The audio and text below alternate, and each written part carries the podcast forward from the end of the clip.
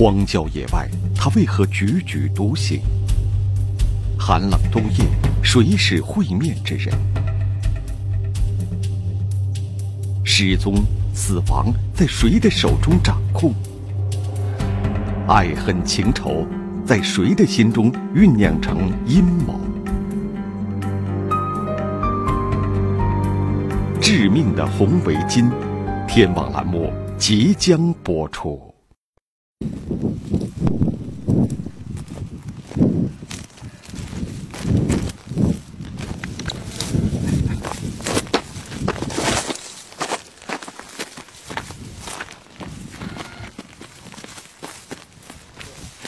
走路了，我这我这跟我这走，跟着我这，跟我这。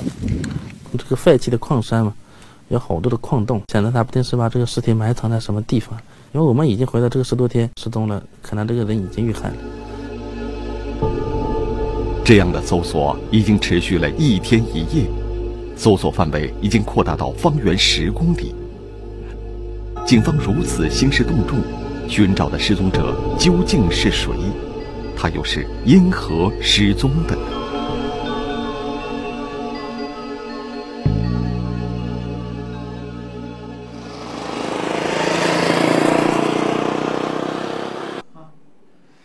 二零一零年十一月二十五日一大清早，家住几十公里以外的刘黑柱就赶到了阳城县公安局。是啊，这是那衣服。嗯，当时报案说他这个家属十四号晚上走了以后，到现在联系不到，手机处于关机状态。刘黑柱的家在距离县城三十多公里外的莽河镇钓鱼台村，但妻子崔美娥。和他不住在一起。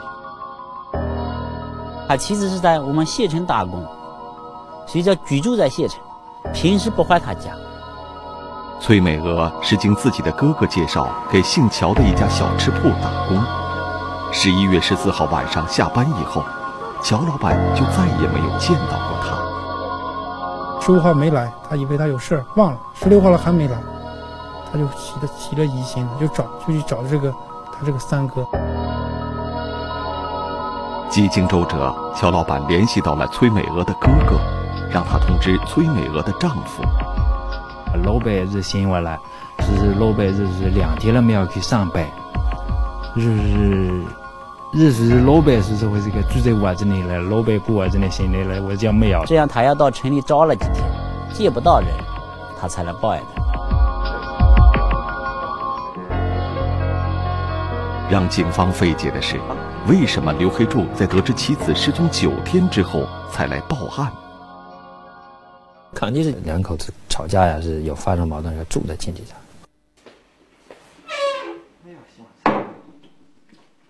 这种现象以前就发生过一回，那么这一次崔美娥会不会又是因为与丈夫闹矛盾，故意避而不见的呢？村子里面了解到的两个人的关系还是可以的，家庭也是和睦的，没有发现什么异常。崔美娥自从一个月前来到县城打工，就没有回过家。与她相处最多的还是小吃铺的老板。但乔老板夫妇为人老实，他们和崔美娥也相处得很好。据他们说，失踪前这段时间，崔美娥的心情也不错。但在调查中，警方还是发现了一个蹊跷的情况。他跟我说的是也在那里关吃关住也。后来到这老板以后打听了才知道，这个光给发工资不管住。崔美娥为什么要瞒着丈夫说是老板管住呢？而且她在县城里也没有亲戚。那么，打工的这些日子，他会住在哪里？民警们调查走访了县城的几十家旅馆和所有的出租房，却始终没有发现崔美娥的踪迹。这现在都没搞清楚啊！旅店肯定没住过，旅店登记也没住过，这个出租房也没住过。那么？崔美娥会不会有一个情人？打工的这些时日都是与这个神秘的男人住在一起。果真如此，会不会他根本就没有失踪，而是与此人一起离开了县城呢？死绑的问题，但是这个情况我们考虑也不太可能。一个，他也没有死绑这个迹象和征兆。肖老板说，崔美娥下班离开的时候，除了穿着的一身衣服，围了一条红色的围巾之外，没有带走任何东西。同时，警方在调查中还发现了一个现象：在家中，崔美娥说一不二。大事小事，她一个人拿主意，丈夫几乎就没有发言权。家里面好像，他男的女的就是家里的书牌就是顶梁柱一把手，是这这种情况。所以男的一般是，现男的来的比较这个随和的。一个月前，崔美娥说，在县城找了份管吃管住的工作，丈夫刘黑柱没敢多问。他甚至都不知道妻子究竟住在哪里。你们平时和老公是房两地房居居住，完全是在老公的掌控之外活动。那么，在县城的这些天，崔美娥究竟会住在何处呢？难道会有人免费提供了一个住处？就在警方感到毫无头绪的时候，村民们提供了一条线索：背在家里面出去外面搞传销了，这个情况也有发生。崔美娥住家所在的钓鱼台村，与河南省济源市仅一山之隔。以前她去那里参加过传销活动，但那是几年前的事儿了。即便崔美娥又去搞传销了，也不会一声不响的走了，而且没有理由不与任何人联系。下班以后离开，然后杳无音信，手机关机，这个状况呢，我们感到不一样。直到警方接到报案为止，崔美娥已经失踪了整整十一天。我们感觉到这失踪时间就。够长了，一名四十多岁女子在外边，时间越久，对我们找的机会越错过的越久。我们就派了十多名警力去外边找，力度大一些，防止这个女的出现意外。六路咋了？上几路？上几大路？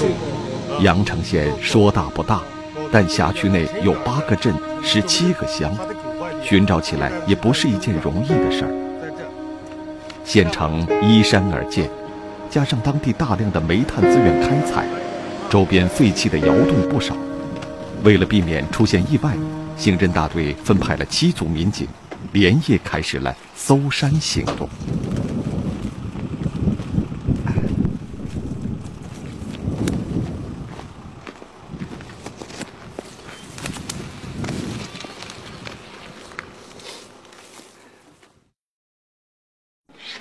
你找到了没有？没。仔细的搜寻之后，仍然没有任何结果。崔美娥究竟会去哪里？但不管身在何处，他也应该想办法给家里报个平安，不会在长达十一天的时间中一直杳无音讯。一丝不祥的预感隐隐的在警方的心中滋生。办案人员让崔美娥的丈夫刘黑柱打印了一份妻子近期的通话清单。这密密麻麻的通讯记录和林林总总的数字，会给警方指明一个方向吗？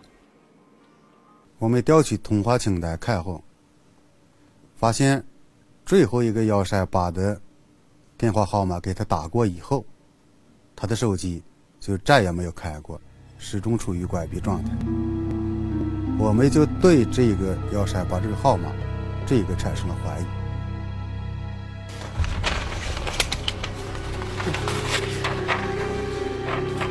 嗯，我这个十一月四号。这个号码之前并没有出现过。这个是电话号码呀。只在十一月十四日拨打了两次。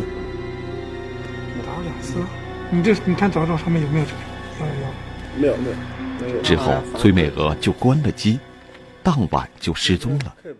难道此人会与崔美娥的失踪有关？两个人都是这个莽河人，都在一个村子里面住的，都在阳城打工呢。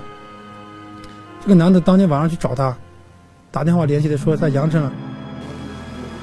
此人名叫张小军，他解释说，他打第一个电话是约崔美娥打麻将，但过了很长时间也没见崔美娥过来，于是，一边往崔美娥的小吃摊走，一边又打一次。说是已经约好了，你怎么没有来？这个女的说，正在出差，当时给别人打工了，正在出差，去不了。张小军看人凑不齐，也就没打麻将，而是散步去了。调查显示，他和崔美娥之间也确实只是牌友的关系，张小军也不具备作案动机和时间。但张小军提供了一个可疑的线索。就在那天晚上的散步途中，他发现了一件奇怪的事儿，好像跟一个摩托摩的司机这个说话。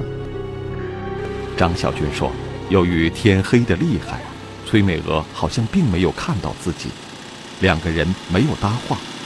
他只看到崔美娥上了摩的，红色的围巾很显眼。当时呢，他跟他隔着路面，他也没说话。这说明最后见到崔美娥的人还有一个摩的司机。找到此人，应该就能得知崔美娥的最后行踪。”这也费了很大的劲，就在全县就找了五六百五六百辆这个摩的，一辆一辆往过放，因为他有他妻子的照片，啊，我们就拿了照片一个一个往过放。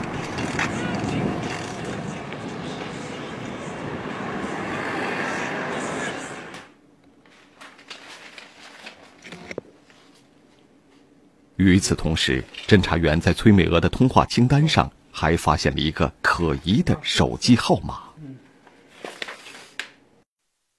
通话记录上面有个电话号码，是受害人这个手机号，联系比较频繁，平均每天打电话有四五次。手机号的主人是一个叫宋恩惠的男子，但当侦查员联系到他时，他的回答让人有些匪夷所思。没有任何的来往，也没有任何的接触。所以说他这样否认的话，我们给但这一说法一经提出，立刻遭到了失踪者丈夫的反驳。就是老宋，我也还想着我说老宋不会还是不是摩托车司机在半路把我妻子怎么了？嗯。刘黑柱说，宋恩惠是他们以前在煤矿上工作时的一个朋友，也是那个矿区的一个负责人。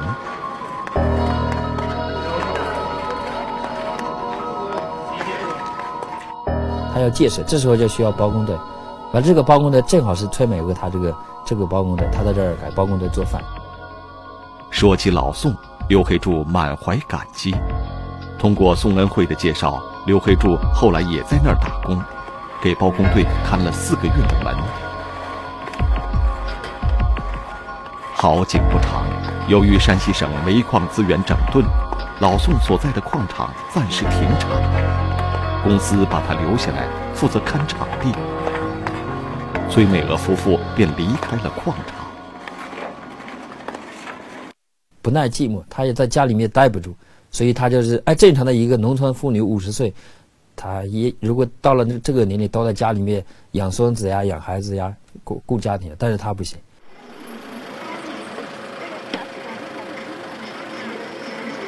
所以，崔美娥留在县城里帮人卖起了小吃，但她还不断的联系着老宋。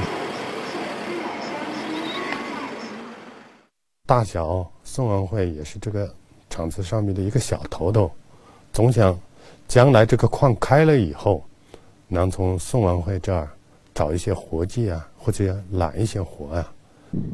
崔美娥每天都要打电话询问矿区的情况。而在他失踪的当天，煤矿集团的领导正在这里检查工作。宋安慧后来喝醉了酒，几乎不省人事。老上还也喝的可以吧？嗯，我们把他送完的嘛。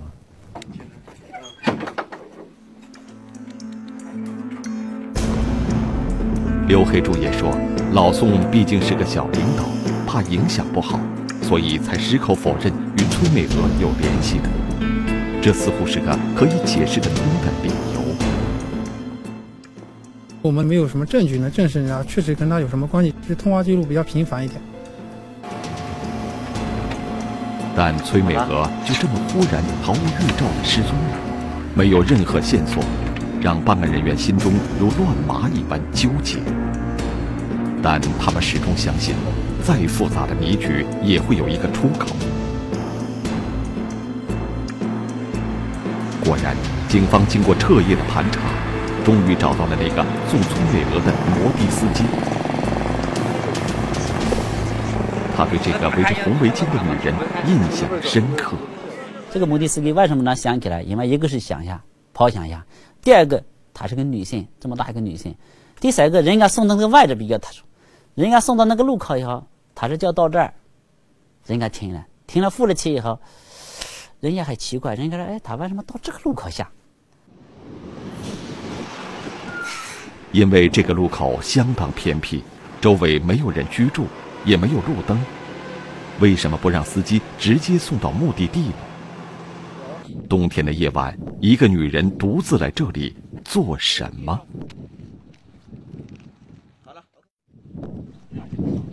崔美娥下车的地方是白桑乡的一个路口，她究竟会直行，还是往右边的小路走去了呢？崔美娥当时就在这个地方下的车，这里有两个路口，这一条是主路，离最近的村庄有三公里，这一条路通往一个煤矿。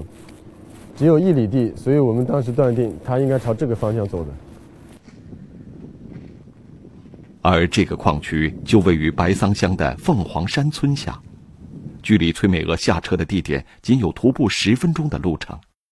但这是个废弃的矿区，崔美娥去那里做什么呢？发现宋王华正好是成了这个矿区那儿的一个。疗伤人员？难道崔美娥当晚会去找老宋？当警方赶到矿区的时候，老宋正在外地开会。在没有完全掌握证据的时候，警方也不便打草惊蛇。而且，崔美娥会不会沿着矿山往上走，去了凤凰村呢？我们就是沿着那个路，煤矿路往上面走。就是一个村子，村子问有没有人见过这个人，都说没有见过。看来十一月十四日当晚，崔美娥只可能是来了矿场。留守矿场的几个人中，也只有老宋认识崔美和。那去花的肯定是去找他，不会去找别人。肯定他最起码和这个女的那一天见面，但是他这个连这个都不在，所以说这里面肯定有他隐瞒的东西。老宋为什么要否认见过崔美和？他究竟在隐瞒什么呢？至此，所有的线索都交集在宋恩惠一个人身上。就在警方考虑如何在他没有防备时控制住他的时候，老宋自己来到了县公安局。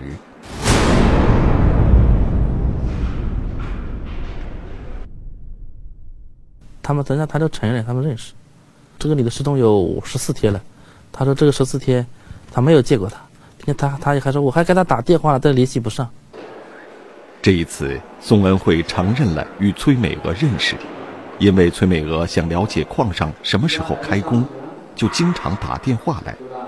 但崔美娥失踪的那天晚上，她喝醉了酒，一直在睡觉。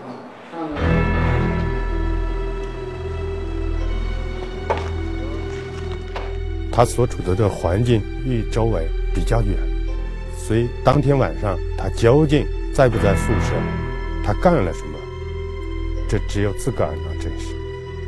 离这么远你也听不见，满月国你哪听见？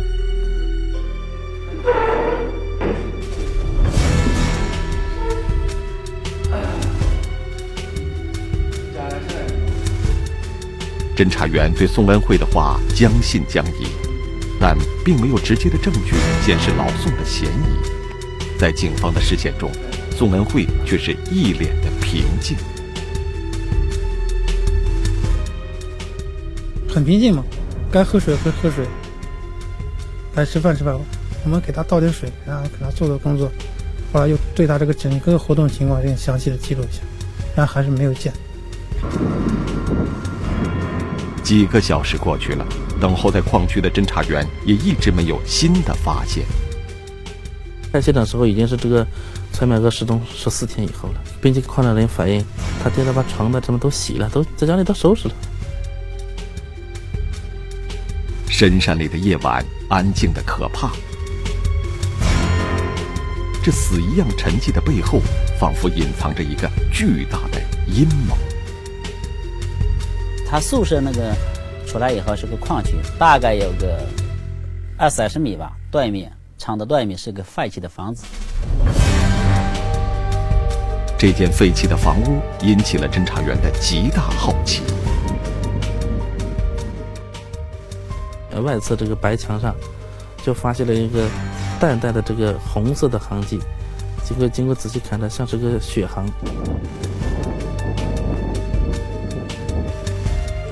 凭着直觉，侦查员们猜测，崔美娥已经没有生还的可能了，而她遇害的地方应该就在这矿山里。看他是不是杀了人以后，把人放在那个矿洞里面？原来都人都不去的地方，都都都好多地都找了，都没有找见。搜查人员的失落与不安，就像这黑夜一样无根无底。就在此刻，局里下达了搜查令。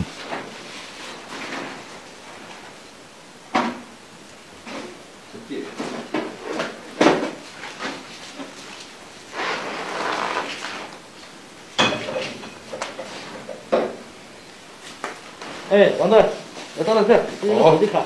哎，好好好好。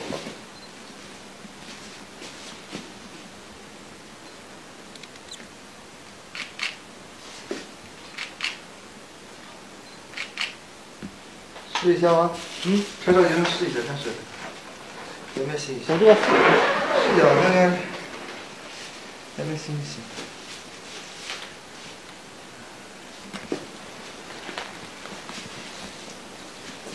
我当时我把手机卡那个插到我的手机上，拨打了一下，显示的号码就是受害人手机号码。这足以说明崔美娥来过这里，或者十一月十四号那天晚上，宋恩惠与崔美娥见过面。但第一现场究竟在哪里？崔美娥的尸体又藏在何处呢？光线条件不好，不可能能发现，所以当天晚我们对现场采取了封闭的措施。无论对宋恩惠还是办案人员，这都将是一个不眠之夜。黎明到来的时候，也是决定命运的时候。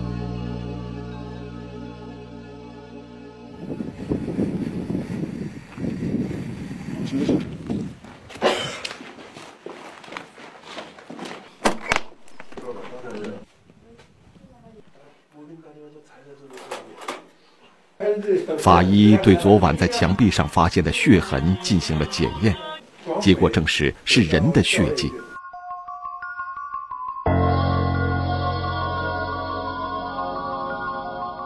我再把这儿拍一下。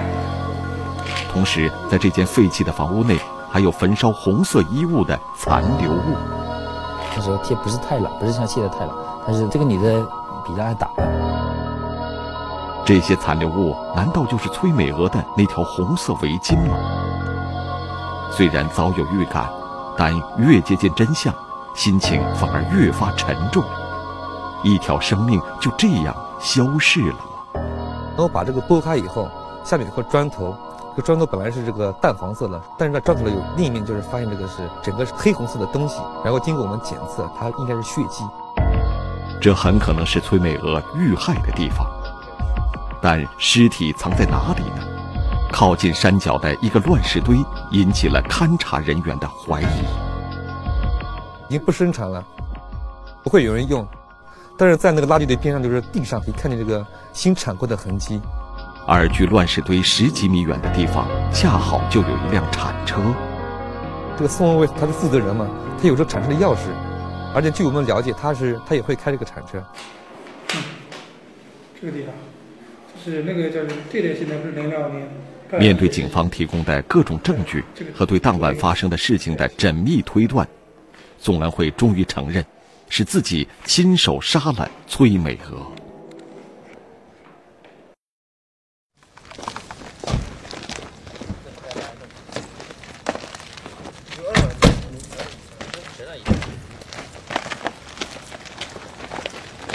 然后我就都是好去洗了去，嗯，说就去。刚给他的工人也在我们开采薛少涛印那个房屋的旁边的这废墟里挖出来死者的尸体。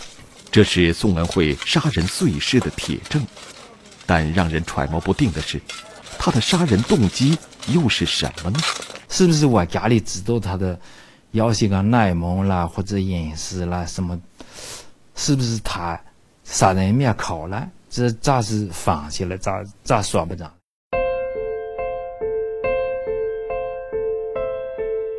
二零一零年春节前后。崔美娥和宋文慧因为朝夕相处，终于发展成为情人关系。矿区停工后，崔美娥离开，两个人的联系却更加频繁。我们去找他，一般都是有时间到了以后，张扬他过来。但是久而久之，崔美娥的性格让宋文慧开始难以忍受。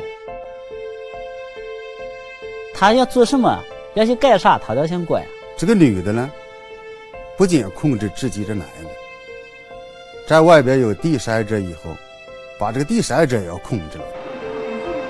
崔美娥每天都会通过电话、短信了解宋文慧的情况。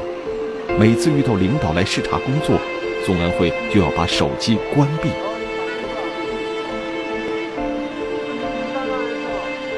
手机关了，他能打到。他临到手机上，他临到手机不接，他能通过其他人去找到那儿。所以说，这个这这个男的当时特别恨他。厌倦的情绪越来越浓，宋恩惠想尽快了断这不伦不类的关系。彻底断就是的，我如果能处，咱们这儿的是吧？找个朋友能处，如果不能，咱们各找各的，是吧？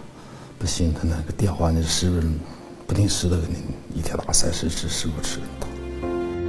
二零一零年十一月十四日这天，崔美娥又给宋文慧打电话，恰巧赶上领导来视察。宋文慧敷衍了几句之后关了手机。后来他喝醉了酒，被人送回了宿舍。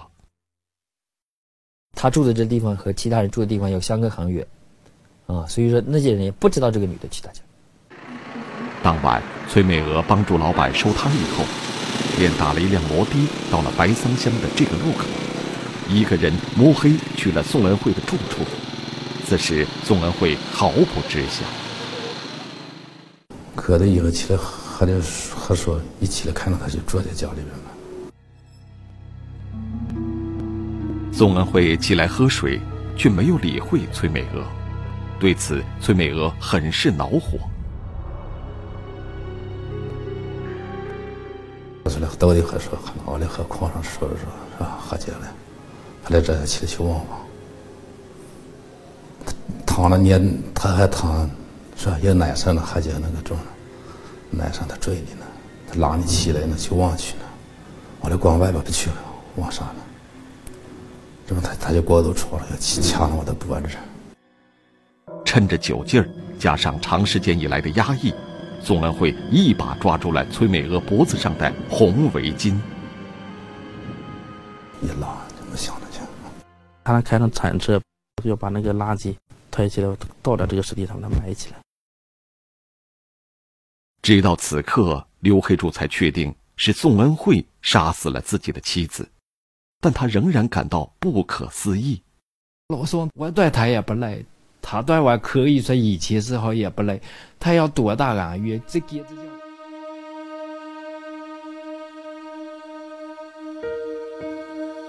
宋恩惠说：“想到崔美娥的死，他也是后悔万分。”这女的，在他看来，她不图钱，她不是啊，我要向你要十要十万二十万，她不是为了钱。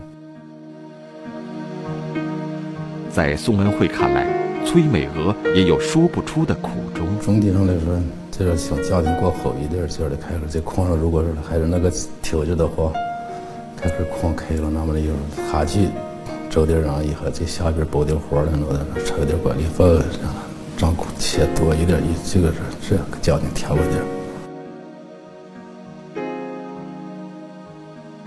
崔美娥嫁来的这个钓鱼台村，是全县四百个村中较为贫穷的。处在大山之中的村庄，如今只剩下十几户人家了。姑娘们都嫁了出去，小伙子们也都去了别村当了上门女婿。原本就没有什么经济来源，丈夫刘黑柱又得了肝病。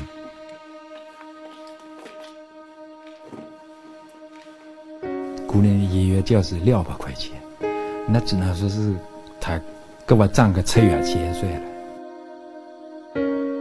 一个人要负担起整个家庭，崔美娥不得不走出大山，寻找门路挣钱养家。包工队香港人到外面包工程，他是做饭的，他给这个包包工队做饭，所以说走南闯北，见的世面也比较多，接触的人也比较多。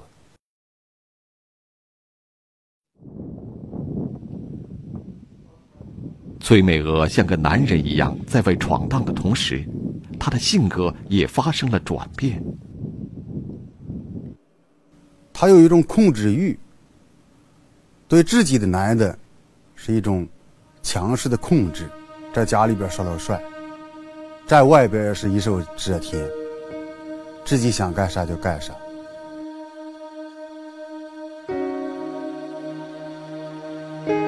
性格的对与错没有定论，但对错的纠葛中却产生了今天这样的结局。两个孩子的母亲没了，身为三个孩子的父亲面临着审判。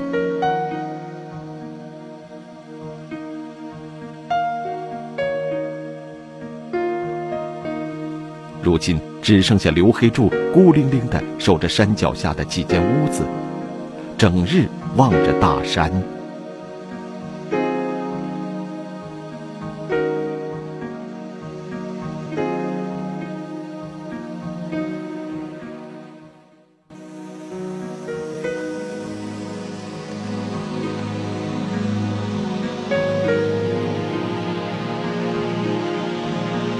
宋恩惠到现在也说不清自己怎么会如此冲动，铸成无法挽回的后果。